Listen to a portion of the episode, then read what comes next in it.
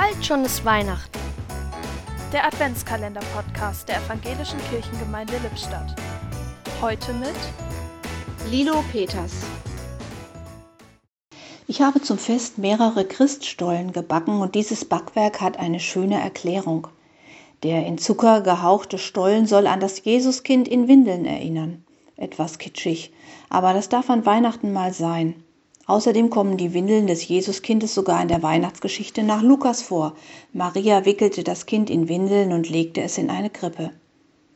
Die Geschichte des Christstollens reicht weit zurück. Er wurde ursprünglich noch als Fastenspeise verzehrt, nur mit Wasser, Hefe und Mehl zubereitet, ohne Butter. Besonders schmackhaft war das wohl nicht.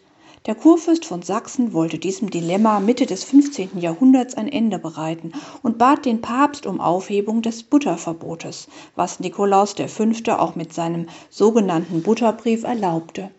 So wurde der Christstollen schmackhafter. Auch die Botschaft vom Christuskind wurde gefälliger, volkstümlicher übergebracht.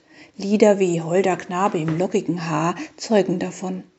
Mir ist sowohl am Christstollen als auch an der Weihnachtsbotschaft etwas wichtig.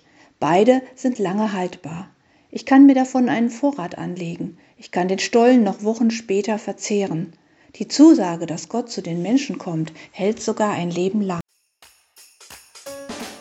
Ein Türchen öffnete heute Lilo Peters